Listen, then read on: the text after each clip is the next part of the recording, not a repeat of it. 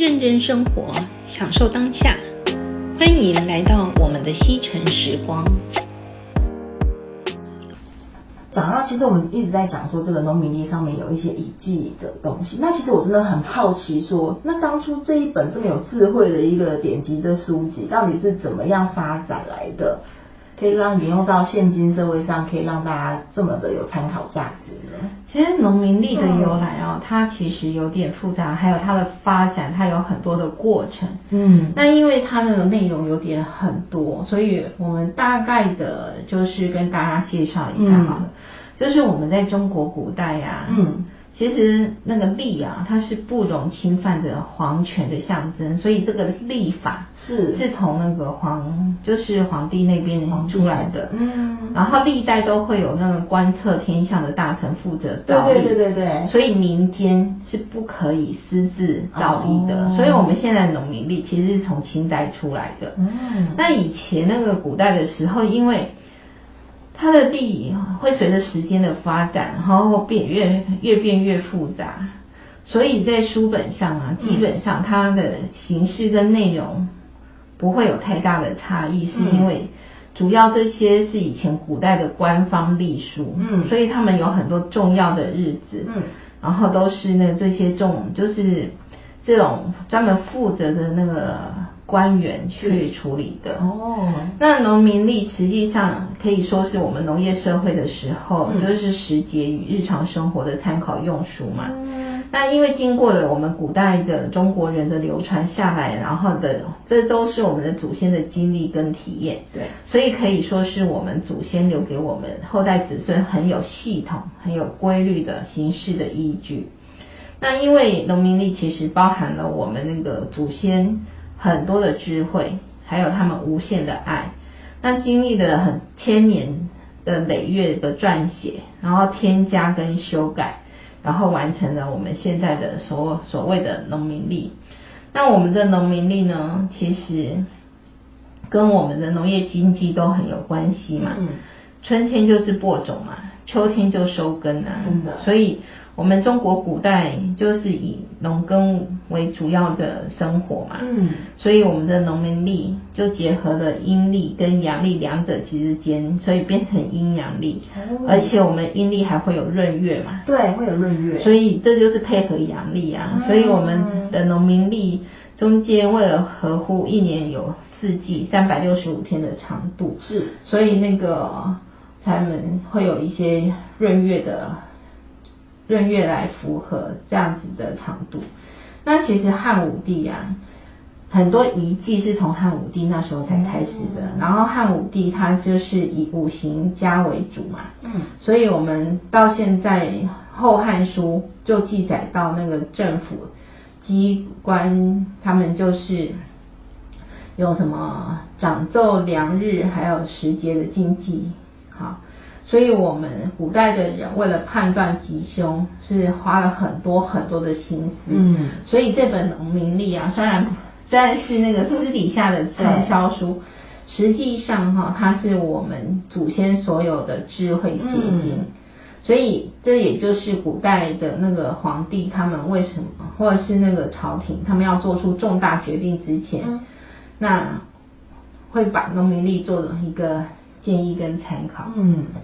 那实际上，以前农民历哈，在人民这边是没有在用，我们是一直到十九世纪才开始翻科这些农民历，所以是应该是说清朝乾隆，乾隆政府才开放民间可以发放那个折吉黄历啊，所以后来到嘉庆年间就废，他有废除民间可以造历的禁令，所以。这就是到了现代的通书开始有了唐号，哦，所以前我们的那个农民历其实真正的是从清朝才开放到民间可以使用的。嗯。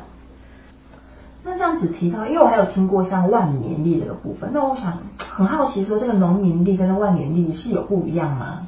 其实哈，我们现在基本上它就是等于是替代词啦。好，替代词啊。对，其实那个万年历在早期其实它也有跟那个农民历、黄历还有阴历放在一起。嗯。然后现在你查万年历，其实查询的时候，我们都会期待通常都是跟农民历出来一样的结果，嗯、所以你查农民历查万年历是，然后我们都希望看到什么遗迹呀，然后冲煞吉凶等，所以我们日常什么在日常的使用上，农民历跟万年历其实是相同的，哦、是相同的，只是说法上的不同。对，了解。那我们手上现在其实有很多的那个呃内容物，都其实应该说每一本其实内容大概一季的用词是差不多的嘛。对。那这个是他们是有统一的说法吗？有，那有统一的说法哦。那统一的说法很多哦。像有些那个你知道的有哪些？安床。对。但是我我挺好奇，就是。嗯，像我比较有疑惑的啦，我挑一些我比较疑惑来讲好了。比如说像祭祀、酬神，嗯，和祈福，这些其实都是用在我们如果是呃仪的部分会常出现的。但我曾经看过，嗯，就是他如果跟祭，比如说我今天看到了一祭祀，嗯，但是他祭的部分它是祭祈福，嗯，所以这个我就会让我有点疑惑，就是可以祭祀，但是又祭祈，对吗？这个时候，哦。其实祭祀它就是祭祀祖先或神灵，对。然后酬神是感谢去还愿用的，哦。然后祈福它就是那个祈祈求神明，嗯，啊，一个是你希望，对我希望。然后但是另外一个就是像节日的你要该做的一些事情，它是祭祀，它是一个仪式，一个仪式哦。哦，你祈福其实到庙里可以祈福，对，然后你在家里也可以祈福。是，那他那个是祈求神明给你的保佑，嗯，跟那个祭祀的仪式它是不一样的意思。哦，所以他今天就是譬如说你今天不适合去做这种祭祀的动作，对，那就是祭祀。哦，但是祈福你可以祈求啊。哦，祈求是不一样，不一样，不一样。那我像我去拜土地公庙这一方面的话，嗯、我这边是要看哪一个啊？还是都可以？呃，我通常会看祈福，祈福这一点。对，哦、所以有祈福的话，我们去庙里拜拜的话是比较适合的。其实祈福你随时都可以祈福啊。哦。以前呐、啊，以前的人他们可能在生活上比较没有一个依据。嗯然后，但是我们现在都很发达。对。我其实我没有很建议说你一定要这么样去 care 一些事情。嗯、你有的人他会觉得今天就是 It's my day 啊。对。他今天就是心情很好。然后觉得这间就是要去祈祈福，嗯、因为祈福这个动作我们随时都在做。没错。但是跟安床或搬家那个偶尔发生那么一次的，是比较不一样的。对。哦，就像买车。签约这种，那个我通常还是会稍微看一下，会明白，就求个讨个吉利，等于是有一件事物的发生，对。你想要希望它后面顺利的话，对，就是要讨一个吉利。OK，好，但是因为简单的看农民历上就是。你就是看哪一天适合，是，然后你就说 OK。对，当你再细看，就是细看到那一天的时辰。哦。但是如果说你考虑比较多的东西，就是有的人他会连八字哦一直配合进去。嗯。可是我们就是大概当做一个参考。嗯。讨个吉利就好了。嗯。万一你什么都不会看，对，反正一年有六天的天赦日。哦。你那天你想那一天想要牵车或干嘛都可以。都可以就对了。好，要去祈福还愿也都行。嗯，所以天赦日是大赦天下的日子，所以我非常喜欢天赦日。哦，因为有时候我常会忘记一些事情，但是天赦日那一天我就赶快补办。真的，所以是一个不错的部分。是。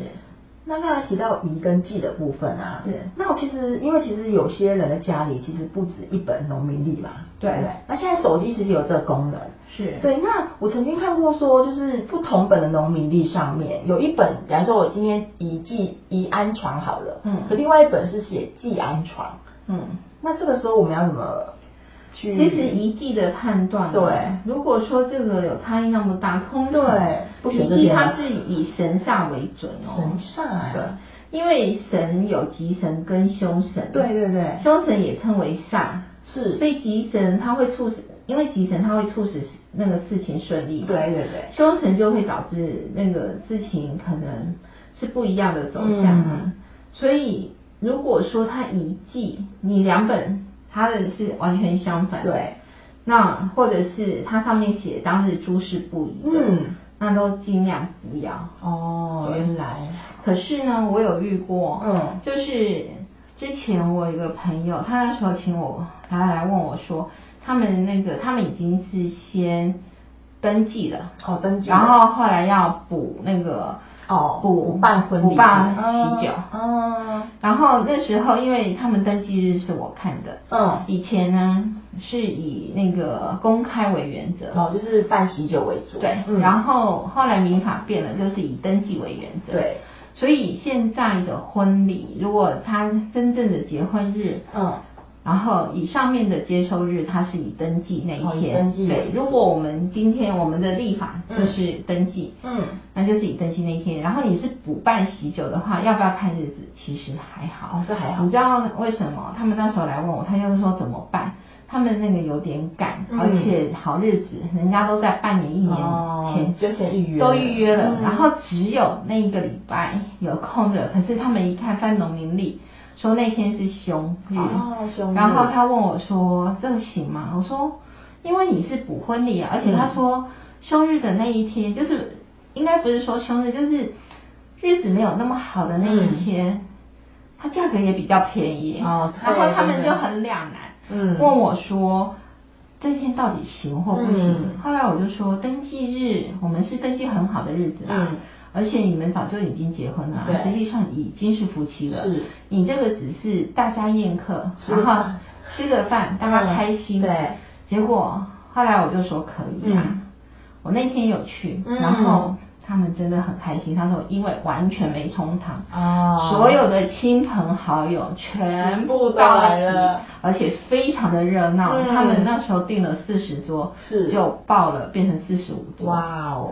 你看是多开心的，所以是另外一种祝福吧？对，嗯、所以大家非常开心，而且那个场面大家非常的热闹，因为那个日子完全没有跟其他事情冲，真的。然后大家就是因为是喜宴，喜宴是好事，是，所以他们幸福到现在也很多年，十几年，非常好哎，嗯，对，所以其实重要的是看登记日哦，所以补办喜酒的日期你不用特别去在意，嗯、然后。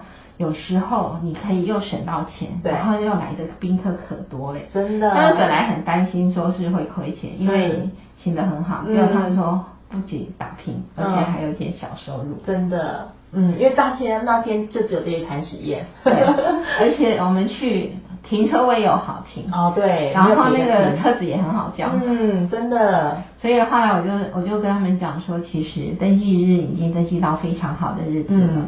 然后要懂得运用生活上的一些小智慧，嗯、然后因为虽然都虽然那一天不是很好的日子，可是大家都都到了，所有的宴客的宾客心情是充满了欢喜，每个人都送上了祝福。其实那个会因为所有人的念力，然后变成一个非常好的场合。真的，嗯、所以我觉得就是要看你怎么去运用这些生活的智慧。真的。那以刚才我们拿到结婚这个部分来讲，我就有一个心中一个疑问，有非常的长的时间了。就是像我们其实有呃，我们一般来讲，我们会有时候就会去算一些合一些八字嘛，会算一些八字。那其实它上面都会写说你已适婚的年龄大概是哪一年哪一岁嘛。嗯。那另外就是还有人家讲到说，有时候你说你们逢九那一年，可能稍微注意一下，可能运势上面呃要稍微的看看会不会有什么地方。那这个部分的话，其实我蛮好奇，就是说。因为假设今年二十九岁好了，那农民通常是看虚岁的二十九，那嗯一月来讲，它可能就变成十岁的二十八。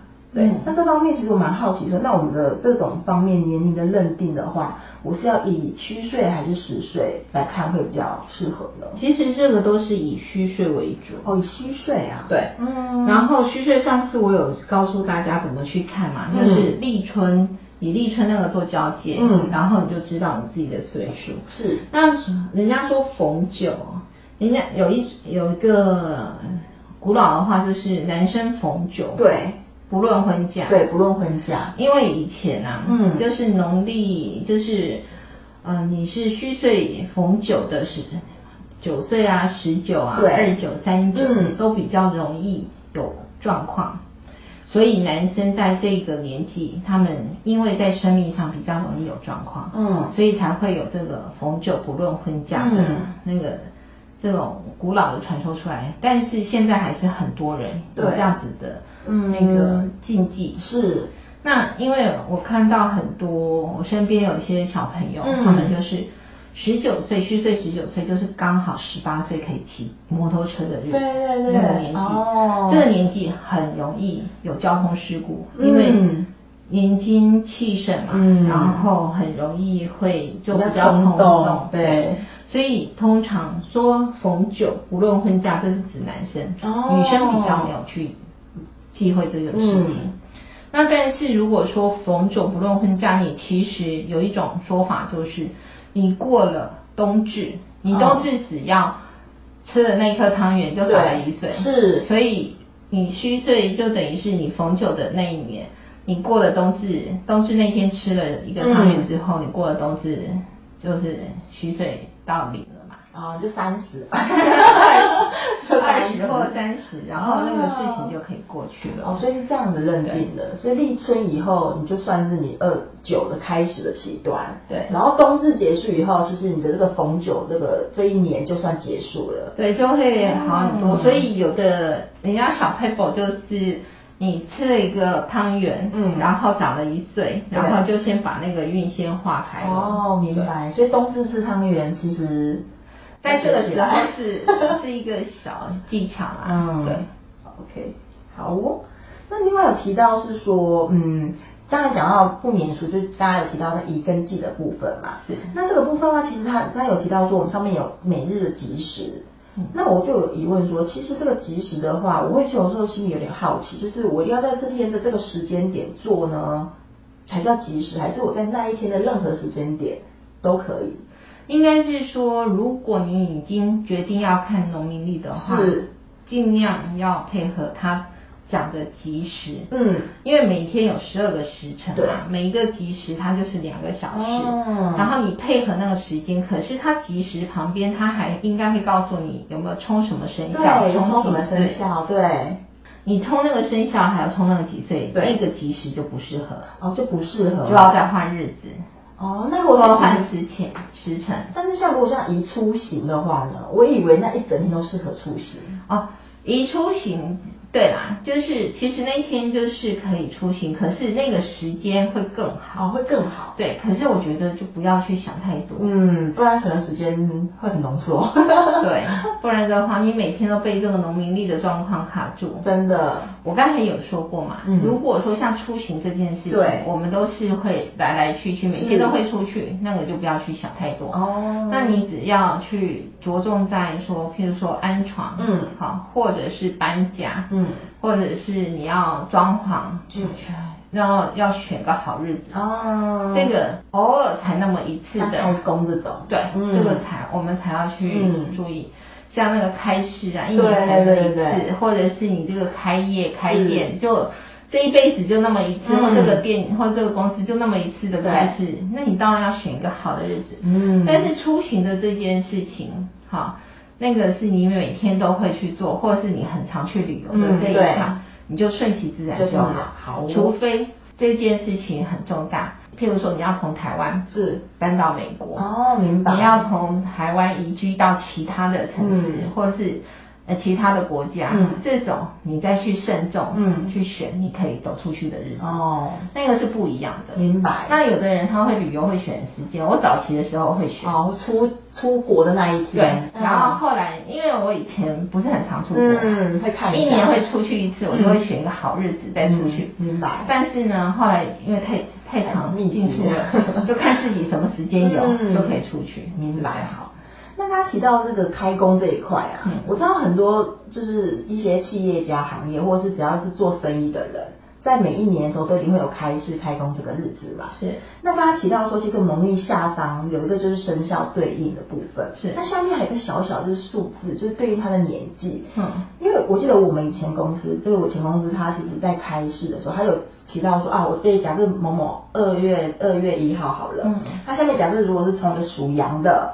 然后又对应到五十一岁，假设啊，嗯、那假设说我们今天我们老板是属羊，但他不是五十一岁的时候，那没关系，那没关系，没关系。哦，他就是冲到那个生肖那个时那个岁数。哦，除非除非他们那个中间写的这些，然后他还有说要偏冲到谁，哦、那偏冲的也不要出现，这样就可以了。哦、那通常如果是冲到老板，你当然要改时间，对，因为一年就是老板很重要。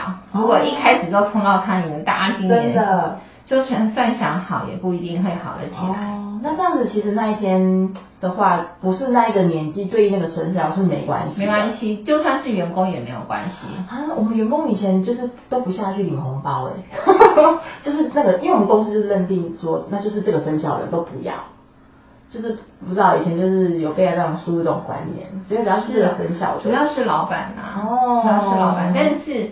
现在也有很多老板没有去忌讳这一件事情啊，因为只要是开市，就是一个开开心心的开始。嗯、真的，其实就是像我之前我我有 podcast 里面我有讲过，就像我结婚的那一天，对我不是属虎的，也还是进来看房的。为什么？其实你的机会越少，问题越少。真的。然后就是一个象征就可以，嗯、因为象征一个开心，然后一个好的开头。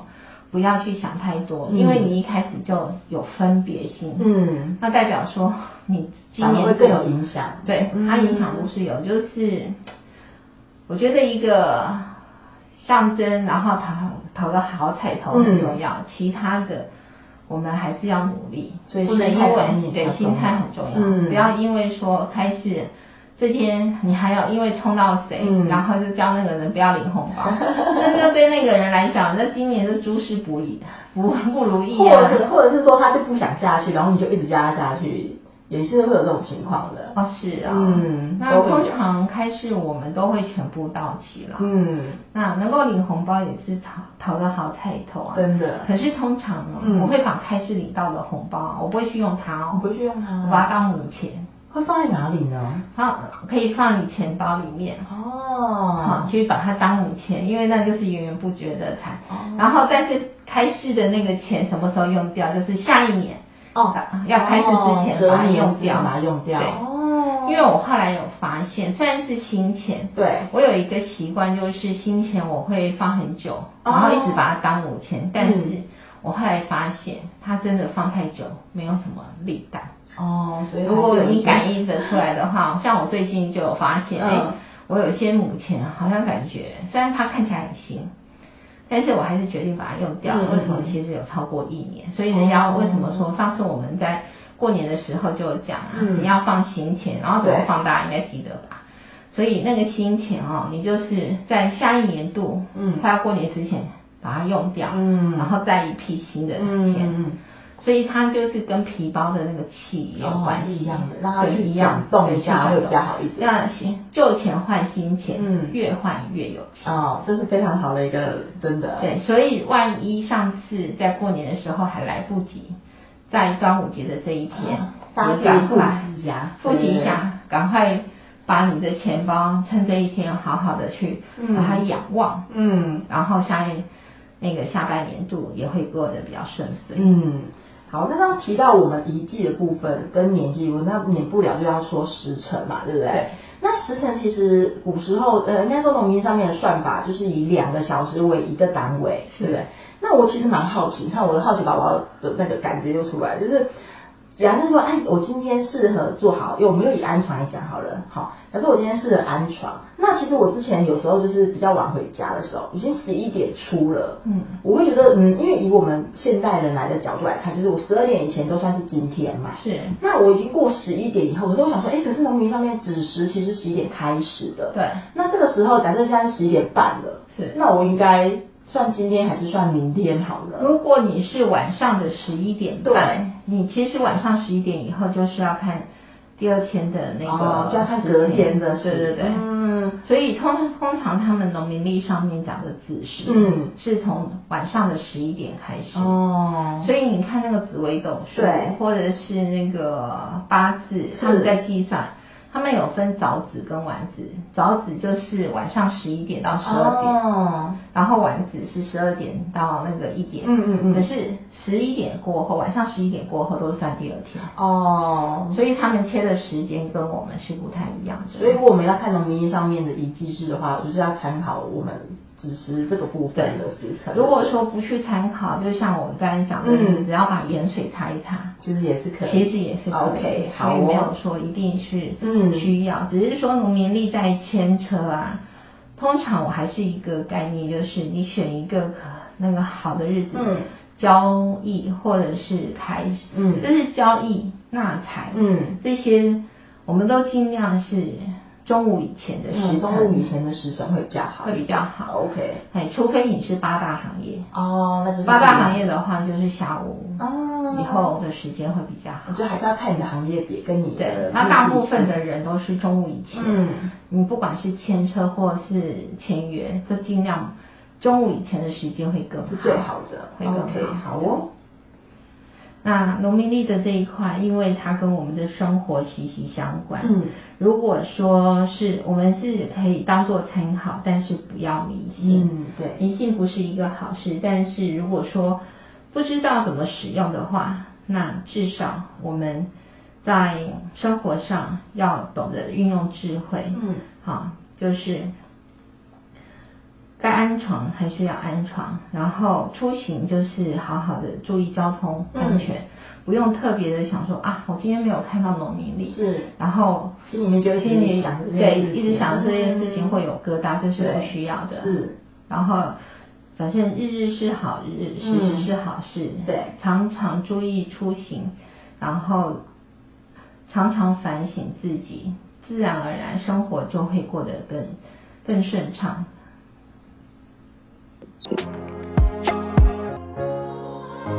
美好的生活就从现在开始，我们下次再见喽。